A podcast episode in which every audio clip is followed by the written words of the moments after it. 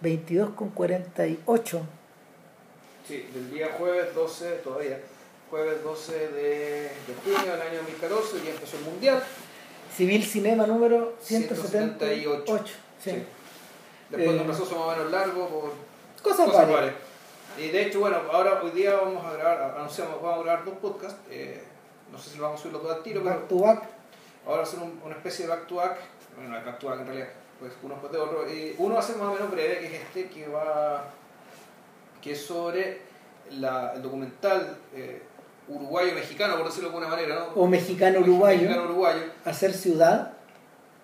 de Guillermo Amato. Es una película que, que Matos presentó en el Festival de Cine y Arquitectura, el Art Film Fest del 2013. Eh, la película ganó. Eh, y full disclosure, yo fui parte del jurado que empujó para que ganara. porque empujó para que ganara y que consideró que era una película que era notable, que era que era que era un filme bastante especial en relación a las otras a, la- a los otros documentales que se presentaron en esa ocasión. Ahora, ¿qué es lo que lo hace tan especial?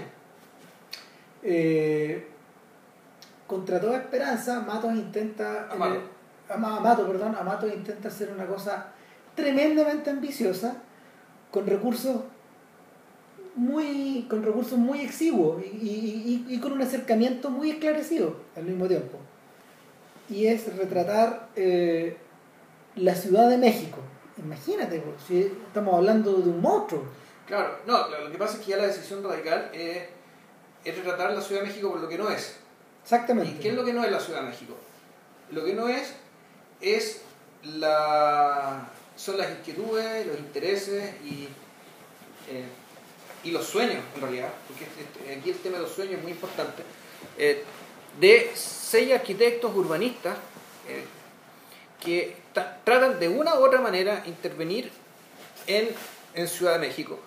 De una Ciudad de México que el diagnóstico creo que es más o menos parecido, que la ciudad está, está hecha pedazos, está despedazada, eh, por el tema, por, básicamente por su, por su crecimiento inorgánico, por su crecimiento no pensado y por cosas que nosotros también conocemos acá, que tiene que ver básicamente con que el, el uso del suelo está absolutamente dejado a la mano del mercado, a la mano de las inmobiliarias, digamos, entonces eh, no, el problema no es que la ciudad crezca, sino que el problema es que no hay ningún criterio para hacer crecer la ciudad de una manera tal que haga ciudad. Dado El título, el, título de la película también es muy decidido al respecto, vamos a decir de que la ci- Ciudad de México no se muere. Eh, por el hecho de que crezca de una forma inorgánica o que, o que, o que, o que crezca de una manera deformada y, absolutamente li- liberal a, los árbitros del mercado. Pero sí, en cierto sentido, deja de ser ciudad. O se rompe cierta unidad eh, espiritual como ciudad y también, esto es muy importante, eh, se rompe o se perturba la relación que la ciudad tiene con el espacio físico donde fue instalada. el punto es que esta la pregunta que se hace en el documental en- a través de distintas de estas distintas visiones es una que es parecida a la de conversación en catedral donde se jodió el Perú Cuando se jodió, claro, cuando se jodió el, Cuando se jodió el DF Cuando se jodió el DF, exacto. Claro, entonces hay distintos acercamientos. Pues Está el acercamiento, está el acercamiento abstracto de una persona que, que tiene un plan respecto de cómo debería ser una ciudad de México para el siglo XXI. Claro. Están estos tipos que, que hacen intervenciones en la ciudad, que son unas especies como de... Eh, ¿Cómo lo llamáis? ¿Cómo le llamaban a estos tipos? ¿Cómo lo llamaríamos? Era como ortopedia. Exactamente, era como una ortopedia urbana, donde en el fondo estos tipos reconocían lugares a los cuales se les tenía que, se les podía adosar, adosar Claro. cierta- ciertas estructuras que tenían distintas funciones. estructura, claro, estructura móvil en general de materiales como madera. Ligero. que ligero y que te permitía, ponte tú, hay un lugar donde podría dormir un, donde un vagabundo podría dormir e inventarse un refugio, y hacer un refugio, ellos inventaron una especie de hamaca, no con una cama, una cama refugio, que podía convertirse en un refugio en caso de la lluvia para que un vagabundo pudiera dormir. Otro sujeto, por ejemplo, eh, con sus socias desarrollan una idea que es más radical, que es la de partiendo de la base, partiendo de la base que la Ciudad de México ha crecido eh, en dos impulsos, en el impulso arquitectónico que es titánico, esto, estas, Sí, el estas grandes estructuras, claro. por un lado, eh, tributarias de, del, de- del mundo de los aztecas, Probablemente sí, claro. entonces imaginario está Y ahí. por- y- pero por otro lado, La otra ciudad de México, la que está oculta, la que está inorgánica, es una ciudad que depende del albañil, de la, del presupuesto familiar o, o del presupuesto de la persona que quiere iniciar un cambio en su casa, pero que no, no, recurre, a un, no recurre a un arquitecto, sino que recurre a los maestros chasquillas que van Claro. agregando piezas a la casa y van convirtiendo estas cosas en unos, en unos, en unos conjuntos de módulos o en una especie de laberintos inorgánicos, casas que todavía crecen, casas que crecen en villas donde todavía hay calles de tierra. Claro, entonces, lo que, aquí, bueno, aquí en Chile estaba lo que- la ley del mono, digamos, ¿cachai? que Exactamente. era un poco resolver ese problema, pero aparentemente el porcentaje de vivienda autoconstruida en México era abrumador, o sea, no sé, estaba 80%. ¿cachai? O sea, hay un 80% bueno, en el fondo de, de, ciudadanos que no accedían al servicio de la arquitectura, lo decimos en ese término, llamamos servicio de arquitectura, ser ayudados por un arquitecto, alguien no que les diseñe la casa, sino que alguien que, y ese es el tema, eh, y, esa, es la idea que tienen estos dos socios, alguien que interprete y traduzca los deseos de estas personas para convertirlos en una construcción y en un diseño viable que, que tenga sentido arquitectónico, que tenga también sentido la construcción, la cuestión no se caiga, ¿cachai? Un montón de cosas, pero, pero que fueran funcionales a lo que la gente quiere. Porque yo, aquí, y esto es bien bonito, porque una vez, no sé, o sea, el, uno, un tipo de, de, de IKEA, digamos, de, este- de esta tienda de negocios, de, este- de esta tienda de muebles, decía que el buen diseño no está en hacer un mueble de 2.000 dólares. El buen diseño está hacer un mueble de 50 dólares y con ese, con ese precio, puta, ser cómodo, ser durable, que cumpla su función. Aquí estos arquitectos, en el fondo, eh, eh, este grupo de gente lo que hace es eh, hacer un mueble con 50 dólares, es decir, con, con presupuesto limitado digamos, y con la ayuda de la gente y con, lo que les diga la gente, a ayudar a estas personas a crear espacios y por lo tanto, en la medida que crean estos espacios, y son espacios diseñados por ellos, tú estás haciendo ciudad porque esa gente se va a quedar ahí. Esa gente no se va de esas casas porque esas casas son ideaciones suyas. No, no es, una, no es una adquisición más, no es un bien mueble. Es una casa el, que, que ellos mismos, en cierto sentido, construyeron Claro. con la ayuda de estos arquitectos. Entonces, y está, bueno, está el más monumental de todos los, que, que eso es impresionante, que, que está otro proyecto, porque son seis urbanistas, Claro. en realidad, y, uno de ellos, que tenía la idea más ambiciosa, era re- volver a llenar el lago Texcoco y limpiar la Ciudad de México cortando el crecimiento y cuando ya deja de crecer todo esto se vuelve a convertir en un lago como era antes cuando, cuando era Tenochtitlan.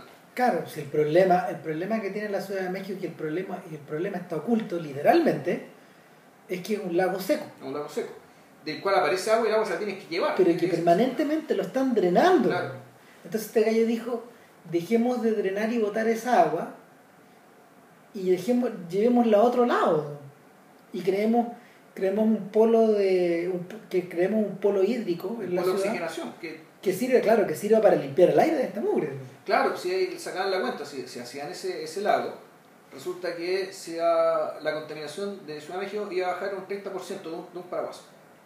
Por la sola existencia de este tremendo lago que, que vamos a decir, se va a inundar todo el valle, y que además iba a servir para, para parar el crecimiento de la ciudad también.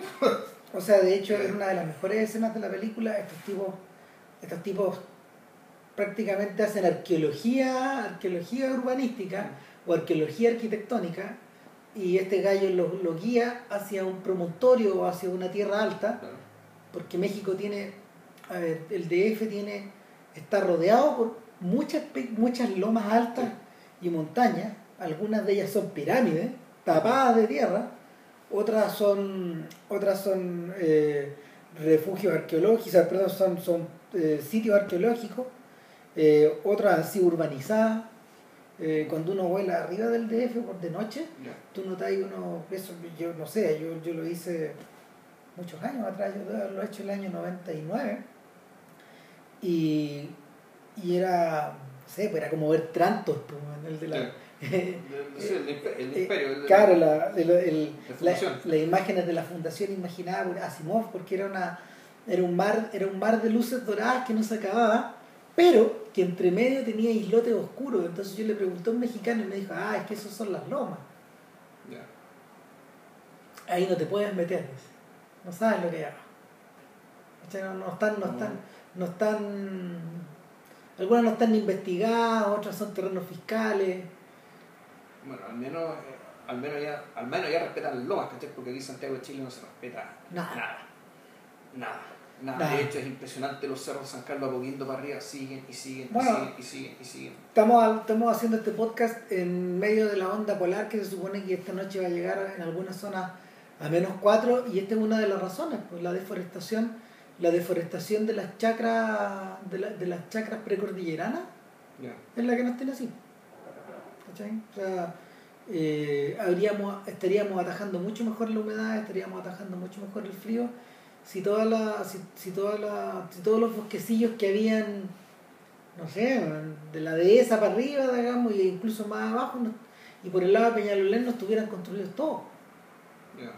Entonces, ese es el otro efecto que se produce cuando uno, cuando uno ve a hacer ciudad. Inmediatamente uno comienza a proyectar la imagen de este México fantasma, de este México ideal, de este México ideologizado, sobre la propia ciudad de uno. Sobre, claro, sobre Santiago de Es Chile. inevitable. Claro.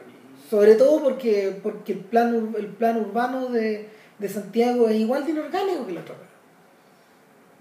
Yo tengo la impresión de que, a ver, el plan urbano de Santiago de Chile, de partida tiene, Santiago de Chile tiene ciertas particularidades que yo creo también le hacen un caso de estudio. O sea, por una parte está el, el hecho de ser la ciudad que se tiene que reconstruir, o mejor dicho, que tiene muy poco, que, los terremotos, ¿cachai? han hecho la tarea muy fácil, digamos, de ir, de ir limpia- limpiando, ir barriendo, digamos, ¿cachai? con el grado arquitectónico de la ciudad, al menos el más antiguo. Y lo que no han hecho los terremotos, lo han hecho las inmobiliarias. Bueno, los mexicanos tienen el recuerdo del 85, de septiembre del 85. Claro, el, pero ese fue. eh, Fue tremendo. Ese Murió fue un terremoto que murió mucha gente. 2.000 personas más. No, más, más, más, no más, más, fueron como como 10.000. 10.000 personas. Fueron como 10.000 personas, y, y si no más, pero hablamos de un orden de magnitud de decenas de miles de personas. Pero acá el tema es que, aunque no haya terremoto, el terremoto llega igual. El terremoto llega por, por la inmobiliaria, es decir, porque la ley de protección del patrimonio es muy mala. La, que, que tu casa de la declarar patrimonio es una maldición, porque no puedes hacer nada con ella y el Estado no te da ni uno para conservarla. Te destruyen. Entonces, el, entonces, por una parte, está el tema de una ciudad que permanentemente como está el fantasma de que te van a barrer, la, de, de que la, de que la ciudad va a cambiar y cualquier cosa, por bonita que sea, la van a botar. De hecho, Borja Huidobro, el arquitecto, se quejaba de que alguna vez tuvo que rechazar un proyecto de un edificio porque querían que lo construyera arriba de un edificio que él mismo había construido. En vida, ¿cachai? O sea, en vida le dijeron, ¿sabes? Usted, este edificio que usted construyó cuando joven, botémoslo para hacer otra cosa. No, esto yo no lo hago. ¿Ah? Esto yo no y lo hago. él dijo, no, ni cagando, no, no, esta cuestión es... No, no, o sea, esto no puede ser. O sea, las cosas no pueden estar hechas para ser tan desechables ni durar tampoco. O sea, uno podría pensar que no es que todo sea desechable, pero todo puede ser desechable. En, en- en En términos ese orden de cosas. Sí. Entonces, el, Y además está el otro tema, que, que más que organi- inorganicidad, eh, Santiago de Chile creo que es una ciudad particularmente segregada socialmente.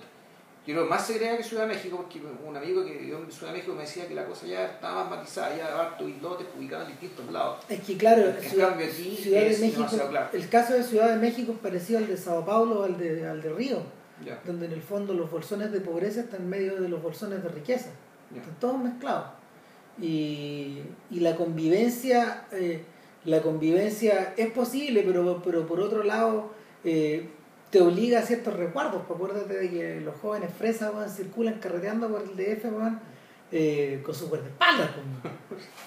claro, entonces eh, esta mega ciudad tiene otras características que Santiago no tiene en realidad.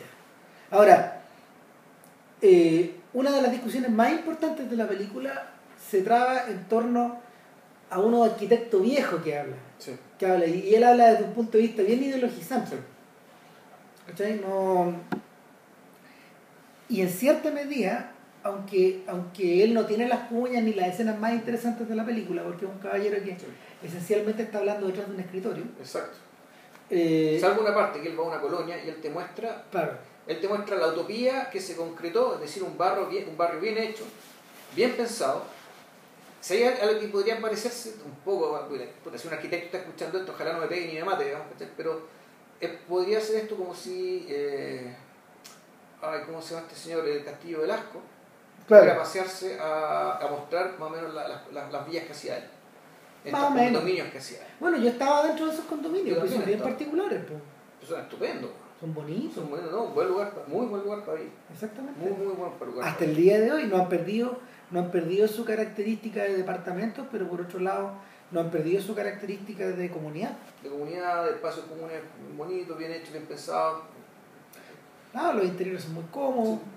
Claro, entonces eh, el, este señor va y da, va a dar una vuelta por una colonia que no es tan así, en realidad es, no- no, yo creo que es por un, por un grupo un poco más bajo que lo- las vías de, de Castillo del Asco, pero va a pasearse como que eh, esto tiene sentido, esto, esto fue hecho pensando en la escuela humana, esto está hecho pensando en la gente y pensando en la forma en que la gente va a habitar este espacio. Claro. A diferencia de lo que hacen las inmobiliarias ahora, que es llegar y, comprar- y llegar y hacer departamentos y casas. Chantar una hueá encima de otra. Y claro, lleva unas distancias tremendas de los lugares de trabajo, digamos, de modo que son puras vías dormitorio nomás, donde la gente se demora dos horas y media en llegar a trabajar. Y, no, y ya ni siquiera ya estamos a la altura de las villas dormitorios, estamos a la altura de los edificios dormitorios. sí. Pero, y al mismo tiempo muy lejos, es decir, ya, ya bueno, pues tú hablando de Pachucas, el Pachuca y, y Ciudad de México están prácticamente conurbados, ¿cachai? Con, con departamentos a 60 kilómetros de la cuestión. Pero ojo, eso no es muy distinto a lo que está pasando en Buin ahora. O, no, O sea- o la gente que va un poco más allá, en Talagante, ¿cachai? O sea, en Buin ya hay villas enteras, ¿cachai? Que tú decís, esta gente no vive en Buin, no trabaja en Buin. ¿cachai? Esto está hecho para, para personas que vienen a trabajar a Santiago. Exactamente, o sea, de hecho, O la... sea, así como vamos a ver que hacer un bypass de la Panamericana, va a hacerle todo el kit a Santiago, ¿cachai? Porque Buin se va a convertir, si que ya no es en un suburbio de Santiago. Rancagua ya es un poco suburbio de Santiago. O sea, Más o menos, pues si tú llegas como en 45 minutos. o sea, el Metrotren te permite eso. Exactamente, porque si lo hacís por, si lo hacís por tierra te quedas chantado. Claro, te, te comí el taco. Hay taco, hay taco en, la, en Angostura, pues, todas las mañanas. Sí. Eh, pues, es un taco urbano, un taco de la ciudad. Un taco ciudad, claro. Claro, entonces. eh, ahora, en el caso, el caso de hacer ciudad, el caso de hacer ciudad también me, a mí también me llama la atención por la misma estructura modesta del documental. Porque, porque eh, lo que es ambicioso ahí son las ideas, Claro. las ideas que están presentadas. Y más que ideas, o sea, sí, son ideas, pero en rigor, y eso me gusta mucho que la película lo dice, son sueños. O sea, las ciudades per se, el hecho de que una ciudad exista y el hecho de que una ciudad tome una forma o tome otra, es por el producto de la subjetividad y la voluntad de personas, De otros. de otros.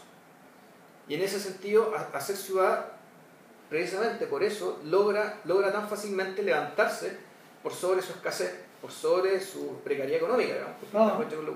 Porque en realidad el, el plano de la ciudad es una construcción de sueños, por lo tanto, en la medida que hables de estos sueños, y naturalmente sean sueños bien, bien fundamentados, de gente que sabe, que entiende, tal, tal, tal, la película vuela. Vuela y se pone inmediatamente al nivel del tema que quiere tratar. Exactamente.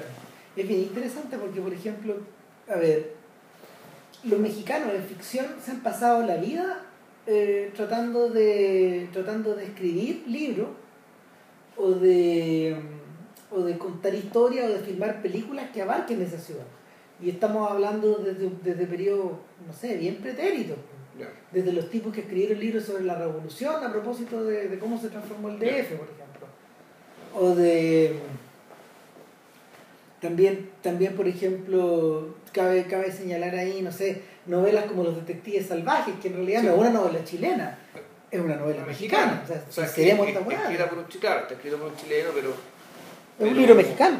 pero sí, es un libro mexicano y es un libro y Ciudad de México que te, que te muestran ahí. eh, Él tiene una presencia, que hace el protagonista de la película. Claro, El- o sea, el libro. el mito cuenta que el mito cuenta que Bolaño lo escribió con un gran mapa del DF en la espalda. Que estaba lleno de banderitas. Eh, Bueno, está hasta la batalla, la batalla del desierto. las batallas del desierto, que es una un pequeño libro, un pequeño gran libro que en el fondo eh, que es un libro muy chico. se alimenta de la ciudad. se alimenta de la ciudad y de hecho le da.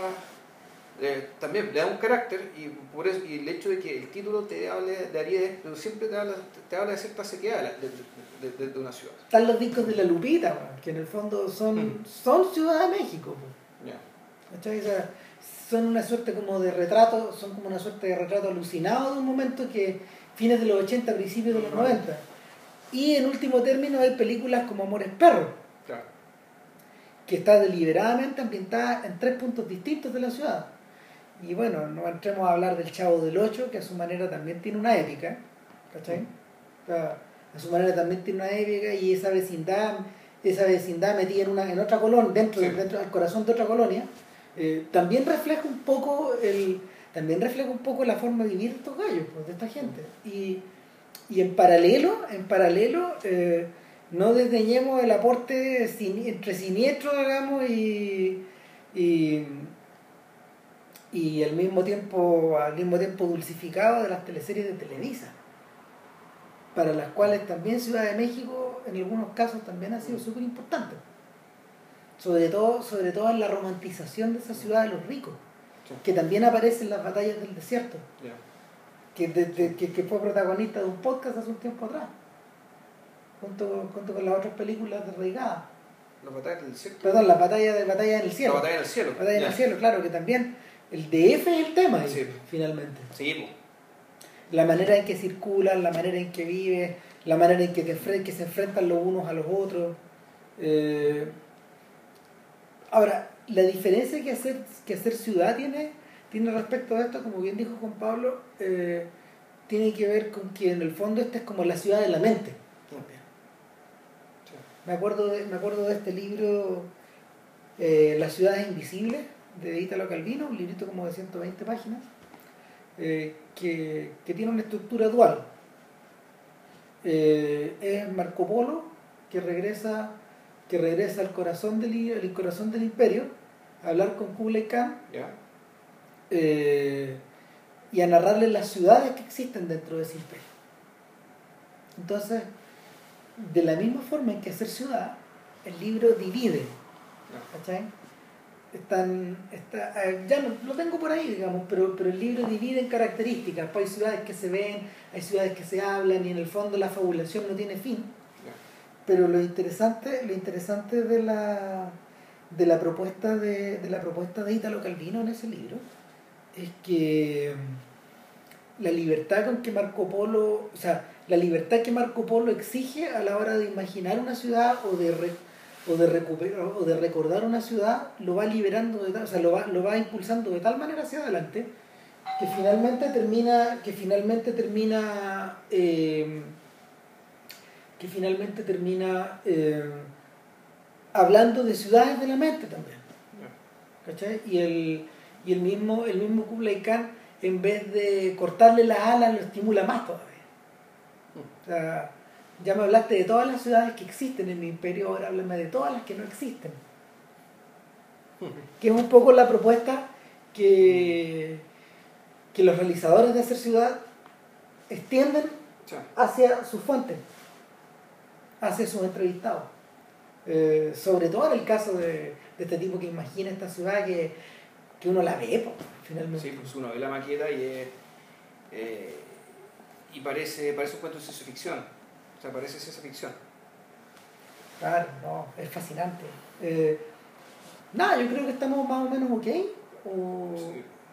Eh, lo- lo- decidimos hacerlo bien bien concreto porque este podcast no solo va a ir en no solo va a ir en, en, en civil cinema sino que también va, Va- va a ir incierto en cinema Va a ir a Cinepata porque en unos días más vamos a subir a hacer ciudad claro en, en Cinepata. Eh, para que, para que lo vean. Las cosas claro, y- sean gratis y hay una entrevista también al realizador que hizo JP y bueno y esto también va un poco como complemento acompañando, esto. Es un, esta película dura 70 minutos, una cosa así. básicamente o sea hemos hablado durante un tercio de lo que dura la película de hecho Sí, claro. Y, y nada, pues, en realidad el recomiendo que vean la película y empiecen a meterse con, y, y yo creo que un muy, un muy buen punto de partida para empezar a estudiar el tema de la ciudad, el tema, ser, ser más conscientes del espacio en el que vivimos y, y, y ojalá que esto redunde en algún momento en que el- los debates arquitectónicos urbanísticos empiecen a tomarse el espacio el debate político, porque hasta ahora no están, o sea no no están en absoluto. O sea, no son parte, no son parte para nada del- de, de los grandes debates, porque bueno, alguno dirá, estos son debates del primerísimo mundo, pero esto no es así. Este tipo de cosas, las malas decisiones en este tipo de cosas dañan la vida de la gente todos los días. Y es cosa de ver el Transantiago, es cosa de ver cómo está viajando la gente en el metro, ahora, para darse cuenta lo que hace, lo que le hace el mal urbanismo a una ciudad. El daño que le inflige, La que- que le inflige, que le inflige a la ciudad misma y el daño en la salud mental y en la salud física que le inflige a sus ciudadanos. La destruye, la desquicia, la hace fea, la hace invivible. O sea, claro, el- la, la, la ciudad, las ciudades son espacios físicos cuyos límites van cambiando todos los días, claro, obviamente, pero la ciudad también hay un poco un gesto de voluntad de vivir en ella, de estar en ella y de sentirse parte de ella. La película se llama Ser ciudad porque parte de la base de que hay cierta forma de construir la ciudad que está bien, no la matan, no la aniquilan como ente, Pero la asfixia. pero sí la asfixian y sí la denaturalizan y sí la alienan a sus ciudadanos de ella. Entonces, todas aquellas ciudades en que, me inclino a pensar, en que sus ciudadanos hablan mal de ella, como Santiago, llamada Santiago por la gente de afuera, que se queja de los santiaguinos, y también llamamos Santiago por los santiaguinos, que se quejan de los otros santiaguinos, y de, eh, de la irracionalidad, digamos, que en cómo está, cómo está planteado esto. Y la, la, situación, la situación es medio tremenda, sobre todo, eh, sobre todo que ciertos sectores, de, Sa- ciertos sectores de Santiago les está ocurriendo lo mismo. Llegamos a un punto en el desarrollo de esta ciudad que está ocurriendo lo mismo que en otras, mega, en otras megápolis.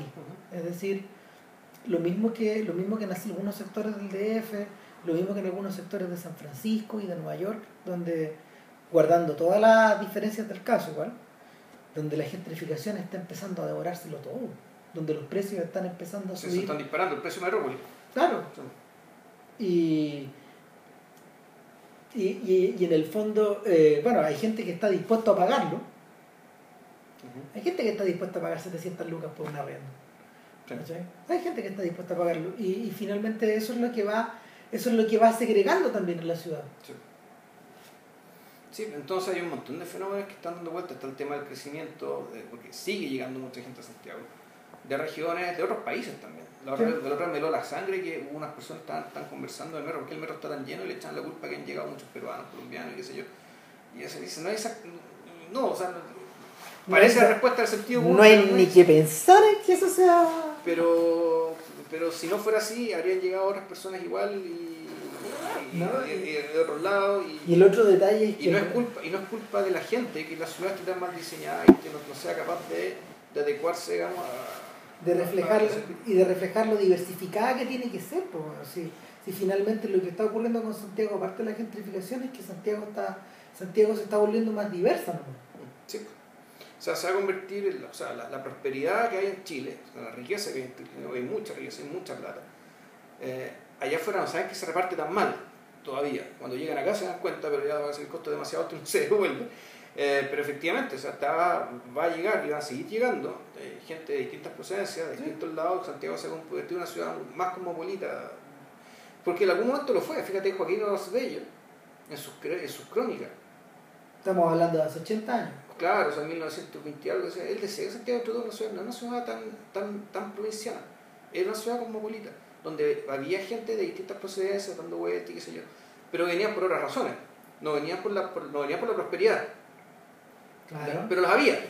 Y él sentía que yendo a otros lados, que Santiago Sí. no, no era, no, era, no era tan provinciano. lo más, probable es que, lo más probable es que en esa época Santiago se haya beneficiado del gran cosmopolitismo que había en Valparaíso Sí, que, que la que la, O sea- que la persistente decadencia de esa ciudad Ujú. ha Se ido, estaba- ha ido liquidando Claro, o el hecho de estar, estar entre Valparaíso y Buenos Aires, digamos. El hecho Claro, de- en ese eje. Está en ese eje. Pero. Y claro, o sea, la, la- la idea de Santiago como ciudad provinciana, mejor dicho, como un fuerte provinciano, claro, esto fue con la dictadura, con, la- con el apagón, digamos. Entonces ahora nos estamos reponiendo de eso. Para quien, O sea- quiera, para quien quiera una referencia de cómo era esa ciudad, eh, por favor que acuda a, a ver la casa en que vivimos. De- Sí. En cierta medida. Que hicimos el podcast de eso, de hecho, Claro. de, de Aldo Francia. de, no, No, no, perdón, de, de Mauricio Gaulén. de Patricia Caulén. Y la otra película a la que se refiere eso es El Zapato Chino, Ya, que es un podcast que estamos viendo. ya. Bueno, El Zapato Chino. yo de- debo ver esa película. No, No, bueno, el, ojalá les interese.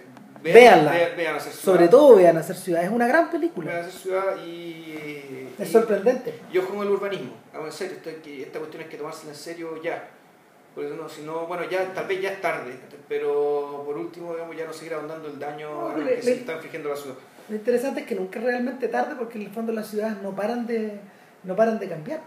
Sí, el problema es que la fuerza el contexto es que el- las fuerzas están tan desatadas, ¿cachai? Está, está realmente muy difícil controlar. Al, al mercado en esto. Sobre todo por los precios de los que estamos hablando. Sí. Exactamente. Nada, pues, que estén bien Que estén bien y bueno, y vean la película. será para la otra. Chao. Chao.